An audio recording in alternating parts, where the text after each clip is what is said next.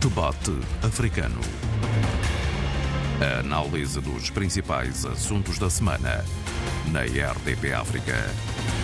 Das palavras aos atos, os apoiantes do presidente derrotado no Brasil ameaçaram e cumpriram. Oito dias depois da posse do presidente vencedor, a democracia brasileira foi posta em causa e diretamente atacada com assaltos aos edifícios do Congresso, da Presidência da República e do Supremo Tribunal. A sociedade brasileira está profundamente dividida e, aparentemente, ainda longe da reconciliação. Tema para o debate africano com Sheila Khan, Abílio Neto e Tória Checa. Eu sou João Pereira da Silva e o podcast do debate africano está disponível em rtp.pt barra RDP África e nas plataformas habituais de streaming. Abílio Neto, à espera, estavas à espera desta reação dos bolsonaristas? Uh, bom dia a todos, um abraço para todos. A verdade é que não, eu, eu, não sei se estava à espera ou não, eu sei que não, não surpreendeu. Uh, pode não querer dizer a mesma coisa, mas. Mas era mais por aí que eu queria ir. mas a verdade é que não, não, não surpreendeu. Uh, aquele tempo todo nas ruas, aquela espécie de cima-ocupação do espaço, do espaço dos militares, aquela, uh, aquele acampamento quase permanente em Brasília, com ida e, idas e vindas de pessoas, e depois também aquela necessidade que o brasileiro comum tem de fazer sempre copycat eh, de situações eh, ocorridas, sobretudo nos Estados Unidos da América. É um fetiche. E, e, e, a verdade é que coincide muito no tempo e no modo com o, o, o que aconteceu nos Estados Unidos da América há relativamente pouco tempo, não é? E com aquele impacto que nós todos vimos. A verdade é que também há aqui alguns aspectos que são aspectos muito brasileiros, muito específicos do Brasil, uh, que não têm tanto a ver com essa ligação internacional daquilo a que eu, em determinado momento, considerei ser a internacional conservadora, onde incluía, naturalmente, o Brasil do seu Bolsonaro, os Estados Unidos do seu Trump, uh, a Rússia do seu Putin, a China do seu Xi Jinping, a Índia do seu Modi e outros adjacentes e conexos desde o Irão até onde nós quiséssemos. E, e a verdade é que estes regimes são regimes eh, que não temos que ter grandes problemas em dizê-lo, com clareza, ou regimes, ou eh, sendo democracias, eh, são naturalmente iliberais, e quando não são democracias, são eh, efetivamente autocracias, e são autocracias eh, cujo, eh, cuja ideia de poder, sendo populista e, e outras até nem tanto, mas que sendo populistas têm a ideia de que eh, a nação e a nacionalidade eh, devem ser entendidos de forma totalitária, ou seja, um pequeno grupo acha que ele é que é o dono da ideia da nação, o dono de, da vivência sobre a nação e até o dono da existência da nação.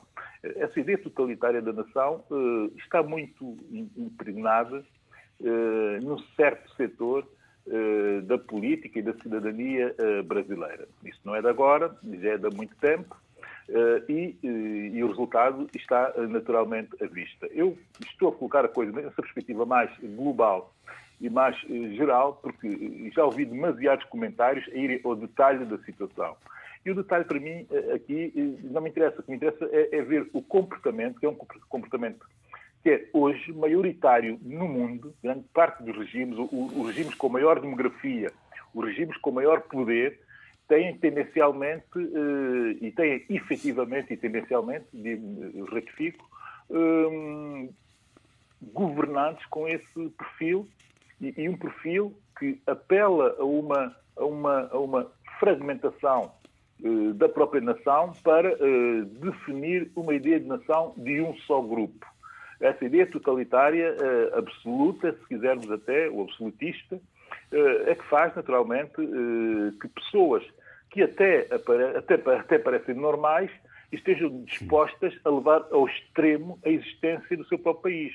Porque o que estava em causa, porque ninguém pode pensar, e as pessoas naturalmente devem pensar, porque não são mente captas, apesar de muitas parecerem demasiado ignorantes, uh, uh, quer pensar uh, que um país só pode ser visto na sua perspectiva e numa perspectiva que é naturalmente uma perspectiva não democrática, em que o outro não terá naturalmente espaço para ser brasileiro de outras formas. E, e isso sim é que me causa um impacto e causa, causa um, um, um asco até, diria eu, e uma, e uma e, e, e, absoluto, e, absoluta negação de, de qualquer tipo de, de, de simpatia com esse tipo de abordagens uh, ao poder. Para as pessoas compreenderem ao extremo, é preciso ir agora sim ao detalhe. Então, não faz sentido nenhum que alguém entre num edifício público, o simbolismo de estar a invadir e de poder propor-se a alterar a ordem constitucional de um país e, e que depois de entrar vandalize o edifício e que se faz mais ainda e que se vandalize o que há de mais simbólico no país, eh, obras de arte, eh, ter que estar a rasgar quadros, o de Cavalcante, eh, as mulatas, que é o símbolo do certo Brasil. Mas quem são estas pessoas para eh, definirem assim o que é que é ser o brasileiro genuíno?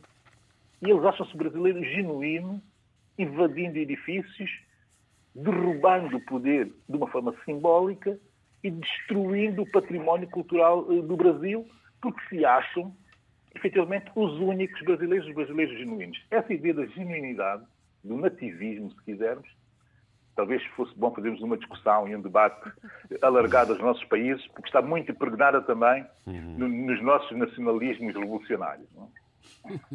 Muito bem. Olha, é, é, uma, é uma boa ideia para outra altura, não, talvez não por hoje, porque eu gostava de saber, Selacan, é, é, toda, aquela, toda aquela turba a entrar por ali fora, toda aquela, aquela, aquela multidão descontrolada, eu, ao ver aquilo, perguntei-me, afinal, eles já estavam há mais de um mês acampados uh, ao pé do quartel, os militares. Dois meses, dois meses exatamente, para ser mais preciso, então, com, ali num, num, num ameno convívio com os militares que nesse fatídico domingo não se viram em lado nenhum.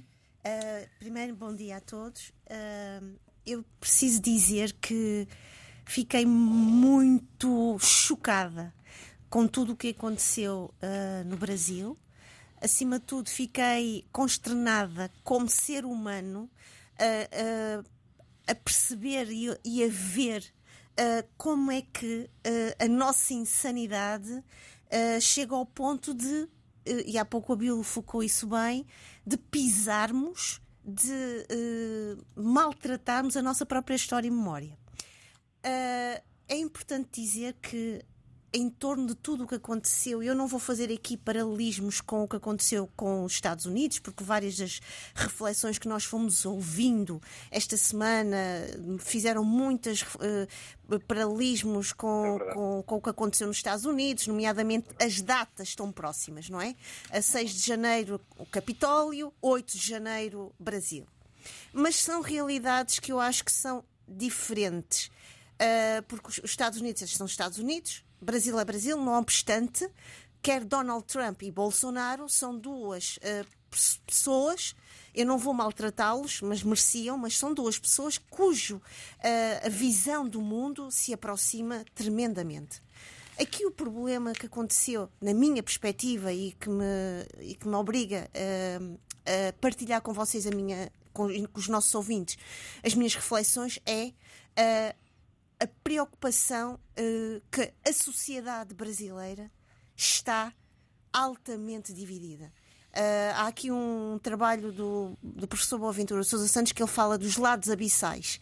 E realmente, quando nós olhamos para a sociedade brasileira, nós vemos esses lados abissais que se traduzem em maneiras uh, históricas ou de uma interpretação histórica de ver a realidade que se traduz na forma, nas linguagens que as pessoas utilizam para se apropriarem da realidade e, acima de tudo, que se traduz nas ferramentas que as pessoas utilizam para contestar e validar a sua visão da, da, da sua realidade.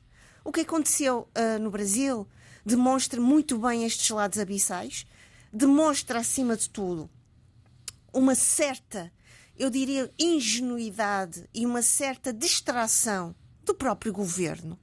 Uh, em primeiro lugar, se estas pessoas estão acantonadas há dois meses, uh, não, era, não era para se perguntarem o que é que elas estão lá a fazer.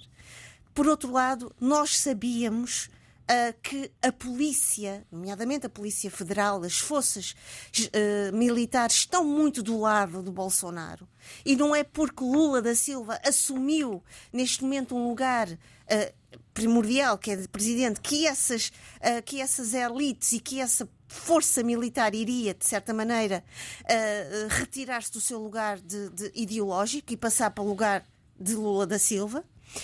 Por outro lado, e aqui eu gostaria de chamar a atenção para isto que, que importa não só para este momento, mas para outros momentos, que é era importante cada vez mais, e isto foi sinalizado em algumas reflexões que fui ouvindo, o que é que se está a passar ao nível dos grupos fechados, isto é, não das redes sociais Facebook, mas grupos fechados tipo uh, WhatsApp, Telegram, porque é aí que realmente as realidades e esta insanidade, e aqui esta é a palavra que o Abílio falou, tocou, está a acontecer. E é aí que o, que o país se está a dividir.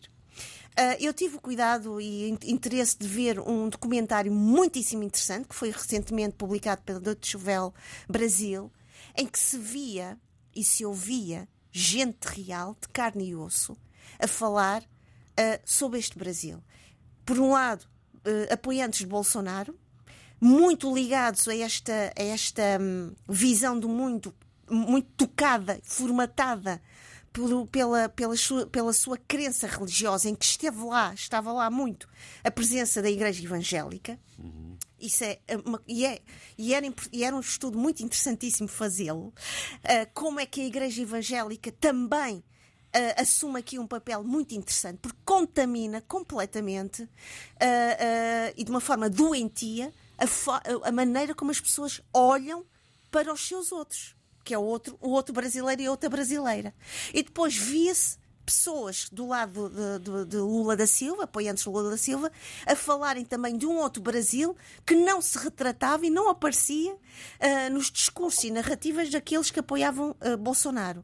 E, portanto, é importante, é relevante perceber que estudar esta sociedade altamente dividida, com estes lados abissais, justifica e contextualiza este, este vandalismo. Agora, não vamos aqui desmerecer estas pessoas porque elas não são insanas. Elas acreditam uh, de uma forma uh, cega que aquilo, as suas lutas, as suas reivindicações e aqueles comportamentos são válidos. E esta situação, que já não vem de agora, começa já nos Estados Unidos e começa também em outros uh, uh, espaços, podem ser repetidas. E o problema aqui é que, se nós não formos à raiz dos problemas, a questão vai Uh, uh, uh, acontecer noutros locais. Está aberto o precedente. Tória Tcheca, é possível para, uma, um, Pereira, uma situação destas. Aqui uma coisa importante. Joaquim Cissano, esta semana, deu uma entrevista muito interessante em que ele diz mesmo: não façam desta situação do Brasil um modelo de contestação social? Era justamente essa questão. Era por aí que eu ia colocar o Tony Tcheca. Uh, realmente, a pergunta que o João fez logo de início, se estávamos à espera ou não, eu acho que sim, eu estava à espera e tudo desenhou e tudo apontava para o endurecimento, a radicalização de, de todo um processo é preciso eh, contextualizar bem, porque se olharmos bem para o mundo no seu todo, o mundo está muito mais violento nesta fase da vida. Eh, há, um, há, um há uma radicalização enorme nos vários quadrantes da vida social e política, e tudo isso joga num terreno que é propício, que é o empobrecimento acelerado das populações, a incapacidade dos regimes responderem às necessidades mais prementes das camadas mais desfavorecidas, é o problema da, da, da segregação racial, é o problema das minorias que estão a sofrer cada vez mais as crises todas que vêm aparecendo, incluindo a Covid, que foi utilizada, foi manipulada para endurecer os regimes, a guerra da Ucrânia, também pesou na balança, desequilibrou a própria balança e criou as premissas necessárias para, de facto, haver essa, essa, esse posicionamento de, de, uma, de um radicalismo enorme. Eh, o que acontece aqui é que, portanto, o que, é estranho, o que estranhou muita gente, mas se olharmos bem para, para a historicidade uh, da, do Brasil, do ponto de vista político, do ponto de vista social e económico, uh, nós facilmente chegamos à conclusão que, de facto, há um grupo de gente, há, há, um, há forças da direita que se há, e da extrema-direita, sobretudo nesta fase, com as influências do seu Bolsonaro, que, por, por, outro, por a parte dele, com influências do Trump, eh, que se acham donos e senhores da terra e das pessoas. E então é aquilo que pensam, o que querem, o que desejam e a sua filosofia é que tem que reinar. Eles não admitem a mais pequena hipótese uma partilha de, de, de poder, de, uma, de um sistema democrático que permita, portanto, que haja mutações normais em função daquilo que as pessoas, o cidadão comum, deseja expressa no momento de votação. Esta é que é a realidade. Aliás, se olharmos um bocado pela, pela América Latina no seu todo e recuarmos até à altura em que uh, foi, foi, foi implantada a República, a, a, monarquia, portanto, a independência, digamos, chamemos assim, a independência do Brasil, nós vamos colher um conjunto de informações que mostram, põem a nu eh, em evidência esta realidade. Isto não fica por aqui. Não é por acaso que eh, as forças mais organizadas, por exemplo, sindicatos brasileiros têm estado a lançar alertas para a possibilidade de um ataque das forças da extrema-direita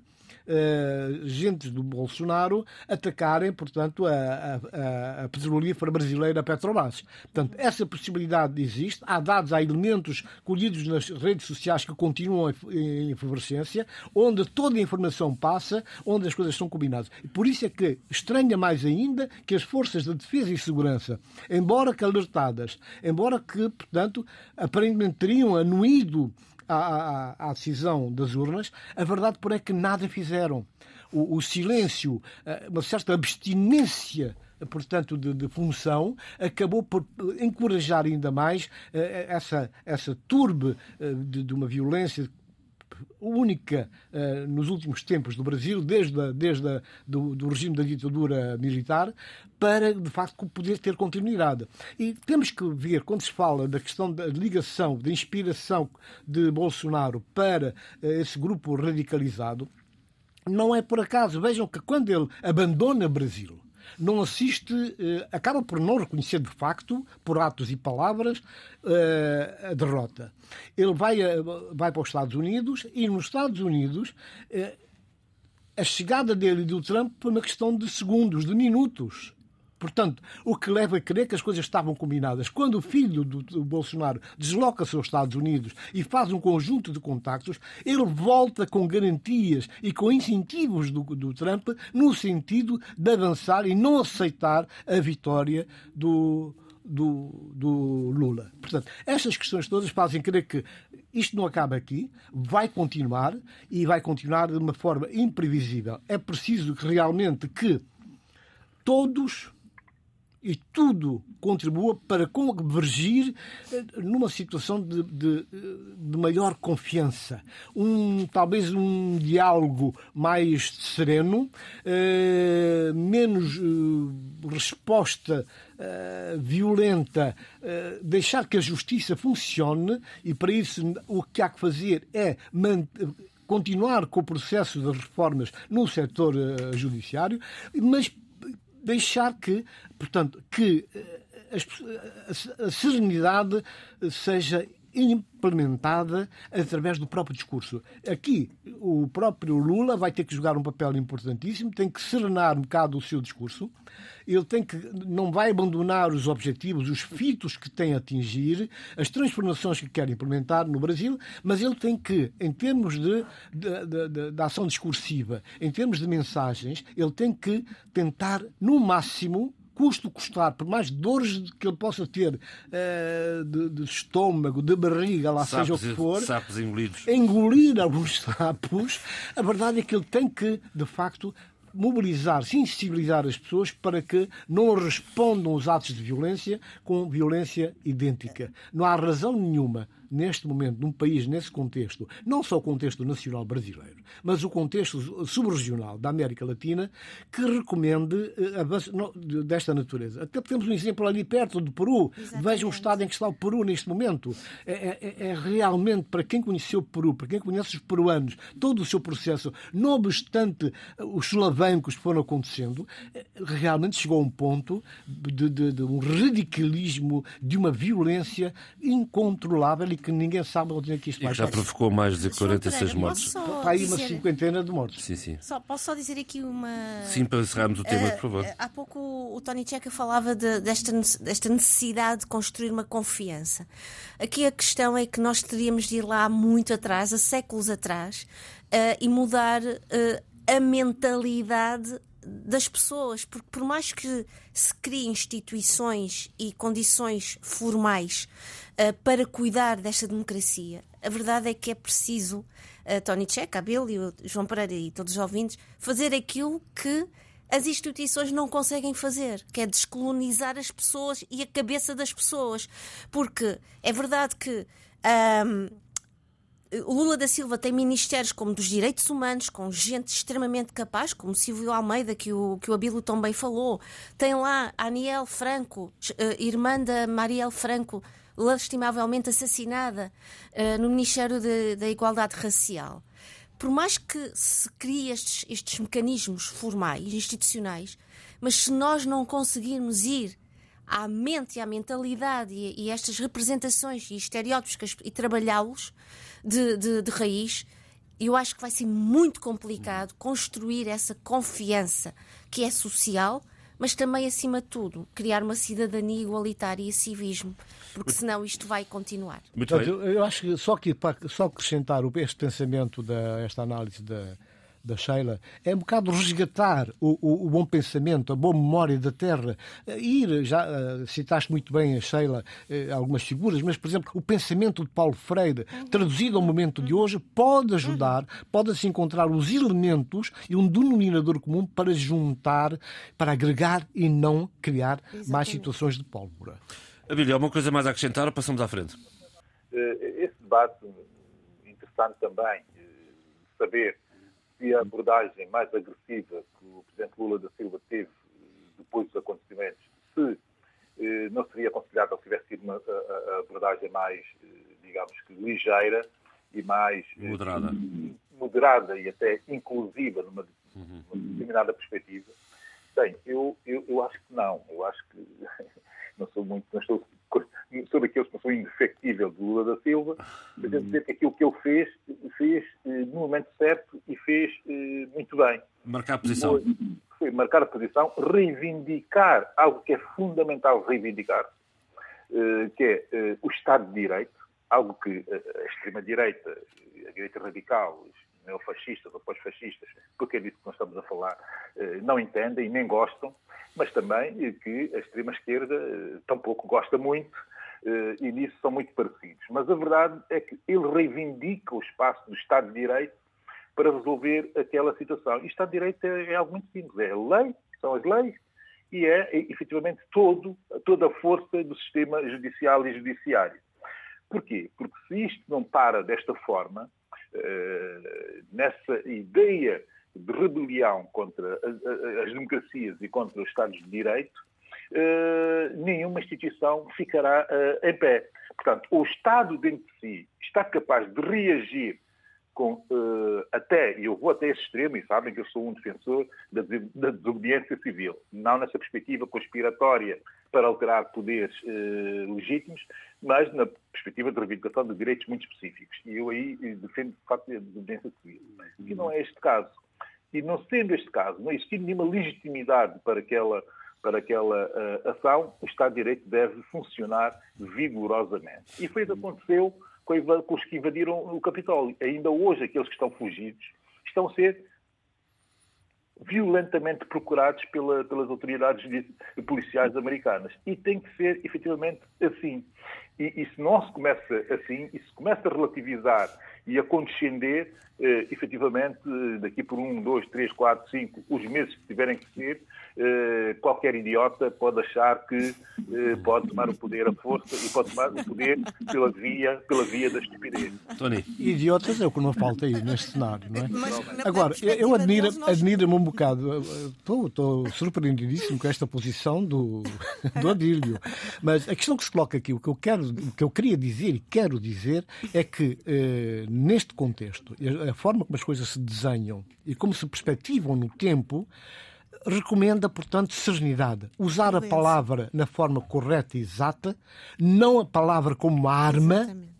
e criar as condições para que as forças de defesa e segurança assumam o seu papel na, República em defesa do país, das pessoas. É isso que interessa. E isso só se consegue. Nós sabemos qual é a filosofia, a forma de ser e estar da, da sociedade castrense, se quisermos assim, das Forças Armadas de, de Defesa e Segurança, mas é preciso, atenção, é preciso de facto que percebam que há, um, há, um, há uma lei, há uma magistratura tanto de, de, de, de, bens, em termos de consciência, em termos de regulamentos, em termos da Constituição da República, que devem ser observados. Sim, senhor. Muito bem. Vamos avançar no programa. Uh, Brasil, estamos, estamos conversados, vamos ver até onde vai parar esta, esta novela. Vamos uh, continuar uh, com palavras e, e, e, vou aqui ao, ao Tony Checa para depois fazer uma breve ronda a Cabo Verde e uma inesperado, um inesperado, diria eu, a expressão é minha, eu pelo menos não estava à espera, puxão de orelhas violento do Presidente da República à televisão eh, de Cabo Verde? Eu acho que a opção do Presidente da República da magistratura de influência ativa e a todo momento eh, revela, por um lado, portanto, é uma opção política que comporta os seus riscos e, portanto, acaba por, uh, só por isso mesmo, eleger alguns adversários, alguns até inesperados. No caso concreto, eu penso que o Presidente da República não se excedeu, não se excedeu em nada, igual a ele mesmo, não deixa passar nada e, na altura certa, ele faz as observações para não deixar o monstro crescer. Portanto, ele tem eh, uma coerência em termos de, de, dessa forma de fazer política, magistratura de influência, que ele não deixa passar. Sobretudo quando a figura, não dele o cidadão, mas o Presidente da República está em causa. Portanto, se há uma prática, há uma tradição em que o discurso do Presidente é apresentado na, na, nos órgãos de comunicação social, sobretudo estatizados, no dia véspera, 31, que é a véspera do fim do ano, portanto, não fez sentido, não joga bota com o perdigota, que excepcionalmente, por razões que ainda não foram explicadas. Aparentemente, próprio... foram aparentemente operacionais, porque Exatamente. alegadamente a Presidência da República Exatamente. não terá informado convenientemente a Presidência no seu todo, não terá uh, avisado o tempo, o tempo de duração da mensagem, enviou por e-mail para o e-mail errado, enfim. há um conjunto, nós sabemos como é... é que essas coisas funcionam, somos, nós também somos todos da comunicação social e todos nós conhecemos bem a estrutura e a, a espinha dorsal do, do, dos políticos, sobretudo não só aqueles que são, de facto, efetivamente, mas também aqueles que navegam nas áreas da política. E muitas vezes é difícil, de facto, endireitar eh, a bússola em termos da navegação e eh, o órgão de comunicação social, às vezes sem querer, inadvertidamente, acabam por uh, pôr a, a, a bota na, na, na poça. Portanto, eu penso que uh, é uma opção feita. Eu acho que o Presidente da República deve continuar com esse estilo de governação, só ajuda o país, estimula o debate, inclusive vê-se que ele tem estado a procurar uma convergência de, entre as forças de, políticas no sentido de poderem conversar tranquilamente, mesmo tendo opções e propostas diferentes de desenvolvimento. Sim, mas, Abílio, eh, neste caso, eh, José Maria Neves foi particularmente duro particularmente duro e tinha mesmo que ser eh, duro. Mas também eh, não se pode escapar de algumas, de algumas, de algumas palavras eh, de discordância relativamente a, a procedimentos. Do ponto de vista dos princípios e dos valores, eu não posso estar mais de acordo com aquilo que o Presidente José Maria Neves fez.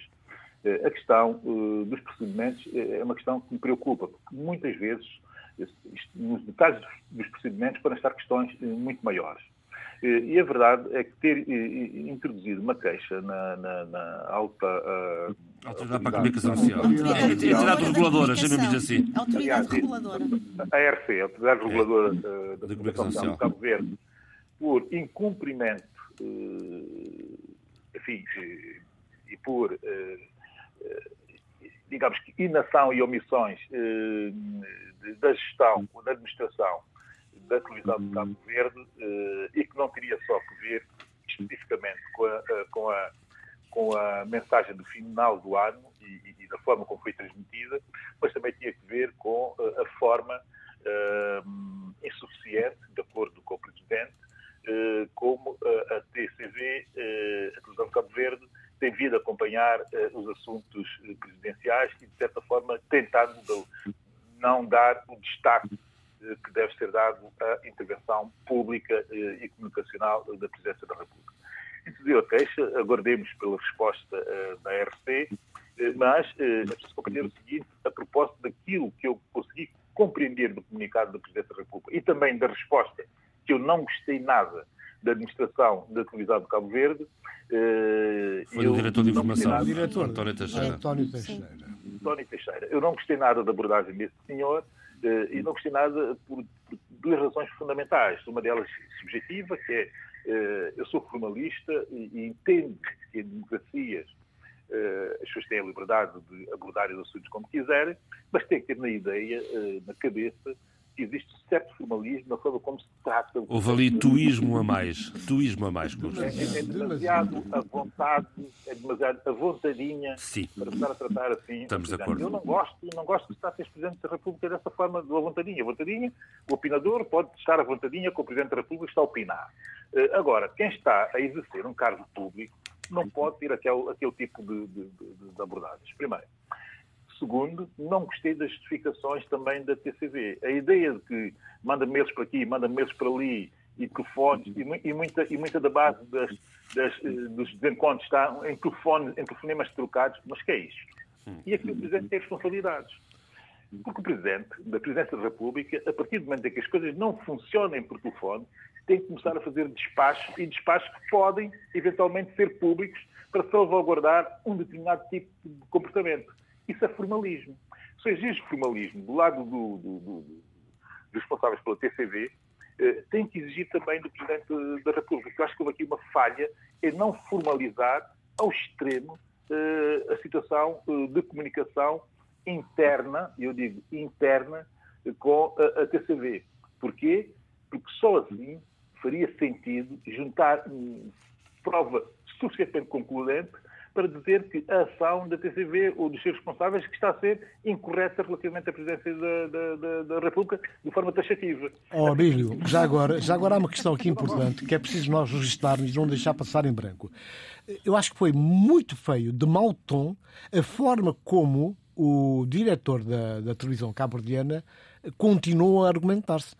Quer dizer, o argumento, ele chega ao ponto que, que sem querer ridicularizar, é que ele chega ao ponto de querer dizer: Ah, quiseste-me dar um, uma tapona e agora toma lá. E, e, vai buscar a figura da esposa, da companheira do Presidente da República, traz a baila, dizendo que ele disse que não, tem, não goza do estatuto, mas nós quer dizer, fizemos o favor de. Quer dizer, não disse isso, mas quer dizer, o que ficou implícito, explícito foi exatamente isso. Foi feio, foi de mau tom e não deixa bem nem quem preferiu, nem, próprio, nem o órgão que ele representa.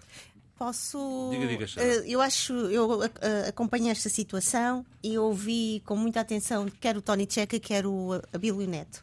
Uh, eu acho que era importante esta situação também obrigar-nos a repensar Uh, os equilíbrios entre, por um lado, a linguagem dos mídia e o poder que os mídia vão tendo e, logicamente, a intervenção uh, do papel uh, político.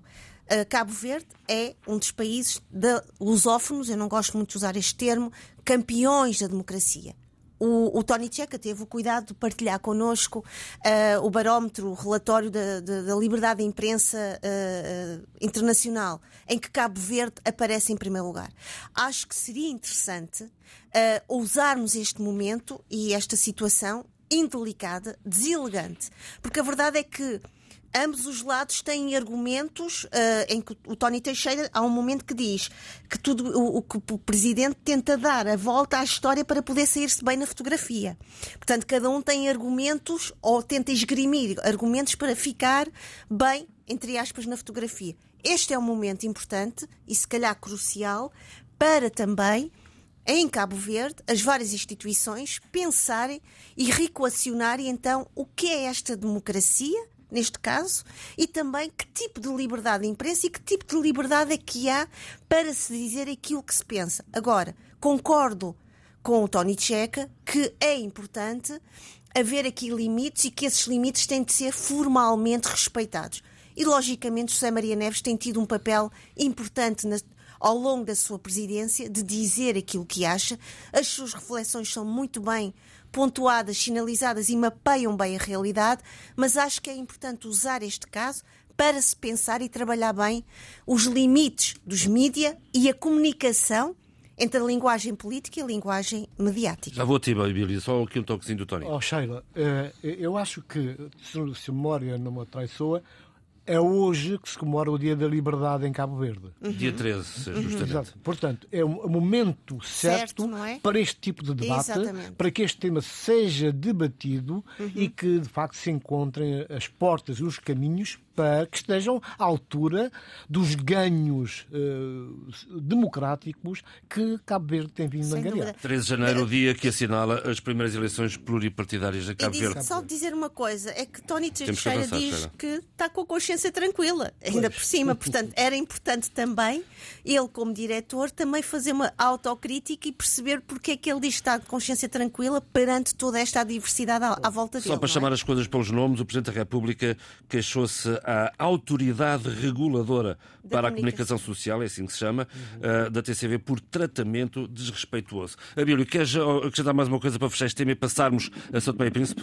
Não, terminar dizendo o seguinte, uh, no, meu, no meu mundo, no meu mundo imaginado, uh, nesta altura eu já teria gostado de ouvir o Governo, que é quem tem naturalmente responsabilidade sobre a TCV, dizer alguma coisa dizer alguma coisa sobre esse assunto, porque senão eh, estamos aqui e, e, de um momento para o outro podemos estar a cavalgar ondas sucessivas de desrespeito e de desresponsabilização uhum. que não beneficiam, e sim, em nada, uh, a evolução uh, civilizacional da democracia em Cabo Verde. Bom, deixa-me só, Abílio, antes de passar a São Tomé, deixa-me só fazer aqui um, uma notazinha breve, porque isto passou-se ontem à tarde, houve debate, ontem, quinta-feira, houve debate no Parlamento e Ulisses Correia Silva diz que as acusações do PICV às ameaças à liberdade de imprensa afetam sobretudo os próprios profissionais da comunicação social. Ele disse também que quem faz a imprensa não é o governo, são os órgãos de comunicação social, os jornalistas, e essas acusações caem em cima desses mesmos profissionais da comunicação social. Um ping-pong que já conhecemos. Abílio, vamos eh, a São Tomé e Príncipe, onde a oposição parlamentar e não parlamentar, eh, mesmo a oposição não parlamentar é curioso, porque também alinha numa, na apresentação de moção de censura. Não sei como é que vai votar, mas isso são outros 500. Não é para parecer que são, uh, existe uma, uma relevante. Uma grande oposição. A verdade é que eu estive a ouvir uh, a declaração do Dr. Jorge Bom Jesus, eh, enfim, a propósito dessa espécie de união, essa frente unida das oposições, ou algo assim do género, como hum. eu consigo chamar, e, atenção e, e realço, de facto, porque tudo o resto pareceu eh, pouco relevante, mas realço o facto de ter tomado, deles terem tomado a iniciativa de eh, avançar com uma moção de censura eh, ao governo na eh, Assembleia Nacional como sou muito coerente, eu devo dizer que uma semana depois dos acontecimentos trágicos de 25 de novembro, eu efetivamente sugeri essa possibilidade como uma possibilidade de debate, de debate político no Parlamento sobre uh, o assunto. Quer uh, o partido do governo gostasse ou não gostasse, eu defendi que se deveria avançar para essa, para essa forma, ou fórmula, se quisermos, uh, para se debater com alguma amplitude, mas também para serenar, isso foi o que eu não disse na altura, a possibilidade de perceber como é que se haveria de, primeiro, eh, esclarecer a situação, do ponto de vista político e, e, e criminal, e, e, estabelecer também parâmetros para uh, esse esclarecimento. Isso só pode ser feito por políticos em instituições políticas, e o Parlamento é a instituição política representativa por excelência, isso poderia ser feito nessa perspectiva. Uh, e segundo, uh, também, e, fundamental uh, isso, tentar compreender e avaliar o estado do país e o estado das Forças Armadas do país, de forma que o país, que a cidadania, a sociedade civil, entendesse qual é o estado real das Forças Armadas né? e. Portanto, eram estas duas minhas principais preocupações quando deveria a oposição avançar, efetivamente, com uma eh, com uma moção de censura uh, ao governo para ver uma reação no Parlamento. A questão aqui é, é, é a seguinte. Uh, não pode, a moção de censura, as moções de censura têm, têm que ter como fundamento, enfim, o programa de governo. O programa de governo está agora, não sabe como é que ele está a ser implementado, porque é muito recente, portanto, não será essa, essa, essa justificação. A justificação está no interesse nacional que sim, a situação de 25, da tragédia de 25 de novembro eh, configura-se como essa, como essa justificação de interesse nacional eh, a ser debatido. Agora, é preciso compreender o, o seguinte, é que o interesse nacional é algo muito mais vasto. Nós temos a tragédia de 25 de novembro, vai-se fazer esse debate, na minha perspectiva, como existe um lastro para trás eh, que, eu acho dá consequência àquilo que aconteceu a 25 de novembro, vamos discutir eh, toda a tensão política e violência política e a promessa de violência política que ocorreu em agosto de 2021, no pós-eleições presidenciais, onde também houve uma tentativa, segundo se sabe, segundo consta, eh, de invadir os paióis, ou ter acesso aos paióis eh, de armamento do, do, do quartel-general. Agora, aqui é preciso perceber que vamos fazer uma análise desde essa altura até aquilo que aconteceu agora. A análise é consequente histórica.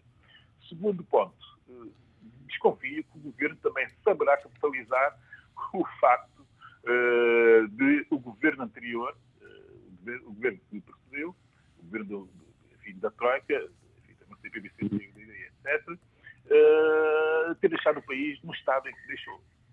Um estado economicamente lastimável, eh, com dados eh, das finanças públicas como nunca os tivemos em toda a nossa, em toda a nossa história, com uma desgraçada gestão dos assuntos e dos bens públicos, isto está em evidência. E quando se considera a possibilidade de justificar-se uma opção de censura com base no interesse nacional, é preciso perceber e compreender que o que vai ser debatido é algo pode ser específico, mas é algo que vai ser muito geral. Portanto, beneficia uh, o governo, beneficia a, a, oposição que quer debater o assunto em específico, uh, beneficia o governo, como disse, quer uh, olhar para o quadro geral do país, e essa, e essa tem sido a tendência desse governo, tentar olhar para o quadro geral, e beneficia a cidadania que vai tentar compreender se existe maturidade política suficiente nos políticos são tomenses para perceber a delicadeza do momento que o país vive. Portanto, é bom que eles sentem, que debatam, é bom até que debatem e debatam bem, mas que eh, nos garantam que vão intervir nos assuntos que estão com a Procuradoria-Geral da República, e antes, pelo contrário, que vão reforçar, eh, digamos que, eh, o apoio à Procuradoria. Segundo, que vão eh, obedecer os resultados dos relatórios e, sobretudo, terceiro, se conseguem criar uh, um mecanismo, digamos que consensual, para que o procurador, fora do segredo de justiça, esteja capaz de comunicar o que está dentro dos dois processos que ele tem em mãos. O processo da tragédia e o processo eh, daquilo que aconteceu no quartel uh, antes da Muito bem, Bílio. Vamos, vamos eh, partilhar, até porque a tua ligação não, está, não, está, não, tem, não tem grande qualidade. Vou passar aqui a Tória e depois passa a Cícera. Está bem, está bem. Tudo bem, Bílio, certíssimo. Só que uh, há dois aspectos que, a, a propósito da última observação em relação ao Estado da, da Nação, eu devo lembrar que o primeiro-ministro que terminou as funções, Bom Jesus, uhum. explicou-se nessa matéria, dizendo, portanto, que ele também, quando assumiu o poder, quando assumiu a governação, encontrou o país num estado lastimoso, como os números podem falar por si. Bom, só esse esclarecimento para sermos mais justos na, na análise equilibrada de o que diz um e o que diz o outro. Uh, há um aspecto importante que também tem vindo à baila uh, nos últimos dias é o facto de uh, elementos que estiveram uh, ligados a toda aquela tragédia que aconteceu e que resultou em mortes e que deixou mal Santo Meio Príncipe, do ponto de vista da sua visibilidade como país uh, livre e independente e que respeita as suas próprias leis, é o facto de alguns desses elementos continuarem no ativo.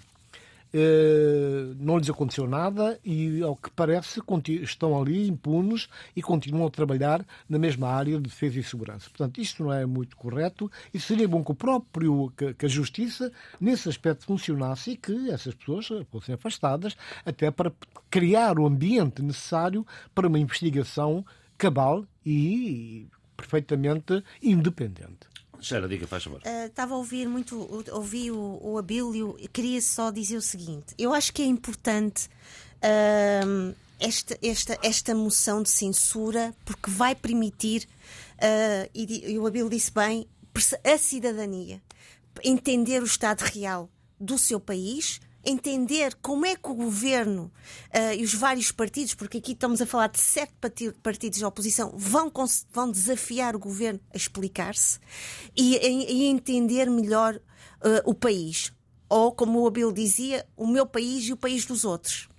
Uh, porque toda esta situação que ocorreu no dia 25 de novembro não está ainda totalmente uh, uh, explanada, esclarecida, e eu acho cada vez mais importante uh, haver essa transparência de um país, como dizia há pouco o Tony Checa, que se é livre e independente e que quer realmente ser um país que seja um exemplo para outros.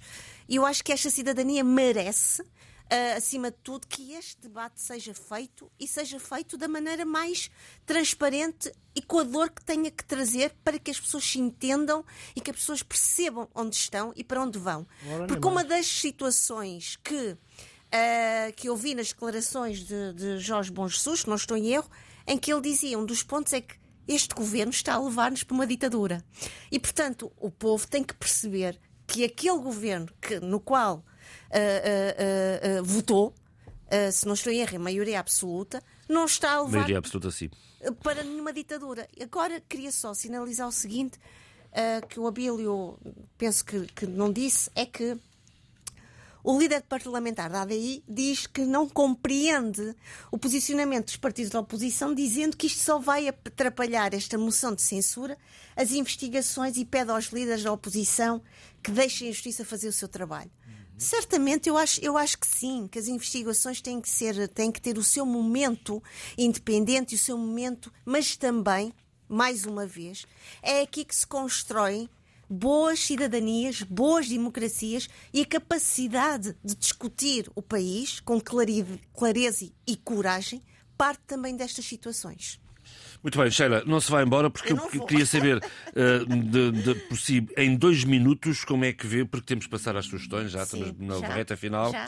Mas antes queria ouvi-la sobre estes abusos que têm surgido em Cabo Delgado. Esta, esta semana tivemos notícia de, de umas imagens macabras Sim. Sim. que correram aí as redes sociais. Uh, Sheila, diga-me lá, se faz favor. Bem, Uh, eu vou ser sincera. O que é que se passa em Cabo Delgado? Cabo, uh, o que se passa em Cabo Delgado é sempre o que nós temos vindo a discutir aqui. É que Cabo Delgado é muito mais do que aquilo que nós ouvimos e que vemos. Uh, este vídeo perturbador de um dos soldados a lançar um cadáver por uma fogueira é absolutamente uh, hedionda, uh, que nos cria muita estupefação. Mas eu também quero dizer que vários estudiosos não, moçambicanos têm vindo a alertar para situações e realidades humanas que estão a acontecer em Cabo, em, Cabo peço desculpa, em Cabo Delgado, que não são transmitidas, que não são ditas e não são estudadas e analisadas pelo próprio governo. Uh, e é preciso também dizer que uh, não só a Amnistia Internacional, mas também uh, a SADEC, nomeadamente o presidente da Namíbia, que, que dirige neste momento o Corpo de Segurança da destacado pela SADEC, mostra uma grande, um grande constrangimento e uma consternação enorme. As investigações estão neste momento a serem levadas a cabo. Uh, uh, há agora também um, um destaque enorme relativamente a, Moçambique um debate acérrimo sobre o que é que isto significa, o que é que isto nos está a dizer. Porque a verdade é que muitas vezes as palavras de Filipe Niusi são palavras de algum apaziguamento, de algum controlo, de, de que Cabo Delgado está numa situação controlada e depois vemos, infelizmente, todas estas situações, não só, e agora é importante dizê-lo, não só deste, deste vídeo perturbador, mas também uh, os direitos humanos, a Amnistia Internacional. Sim, relatos de violações de, são, Relatos de violações vários, de mulheres uh, para conseguirem apoio. Apoio alimentar, apoio material para conseguirem viver, sobreviver.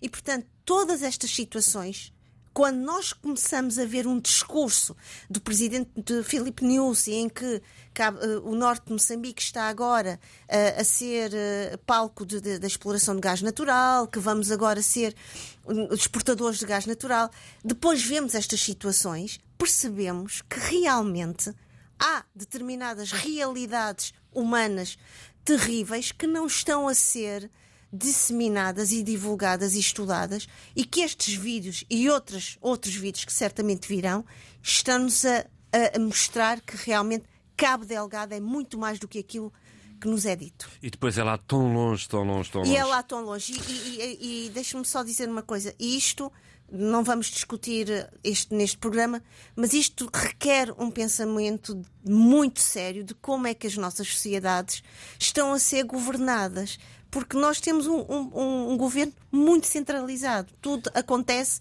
em Maputo, tudo se passa em Maputo e depois para lá de Maputo é uh, cada um por si, não é? Cabo Delgado fica a 3 mil e tal quilómetros de Maputo. Ora bem, vamos uh, às sugestões. Vou começar por ti, Abílio, e, com uma, e já aqui com uma, com uma justificação. O, o Abílio Neto está, está, não está aqui connosco no estúdio. As condições técnicas não são as melhores, mas são as possíveis.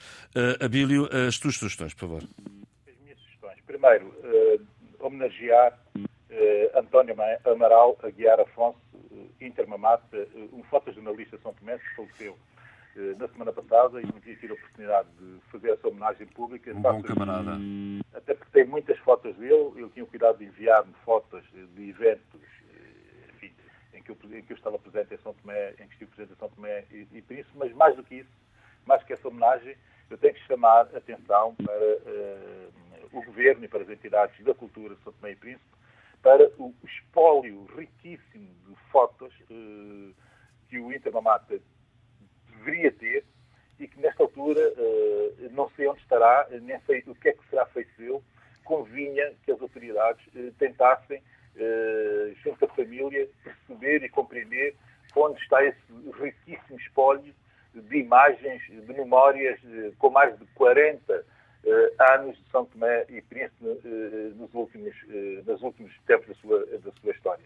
Convir resgatá-los e, se fosse possível, tentar conservá-los para enriquecer a nossa memória coletiva. Leituras. anunciar que, finalmente, a Conceição Lima, um novo livro, o título é O Mundo Visto do Meio, Crónicas Seguidas de um Alto do século XX, pela Caminho será editado, uh, e estará nas livrarias no, no, dia 5 de fevereiro. Eu vou ler, estou muito.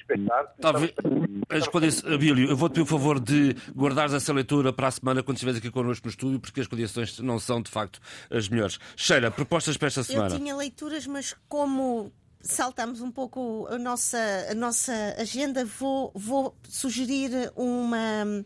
Vou só chamar a atenção para uma peça de teatro de Tiago Rodrigues, uh, Catarina e a Beleza de Matar Fascistas, uh, que esteve em cena do Teatro Nacional de Dona Maria, que esteve em cena no, no Centro Cultural de Belém. Porquê é que eu estou a chamar a atenção para, este, para esta peça de teatro?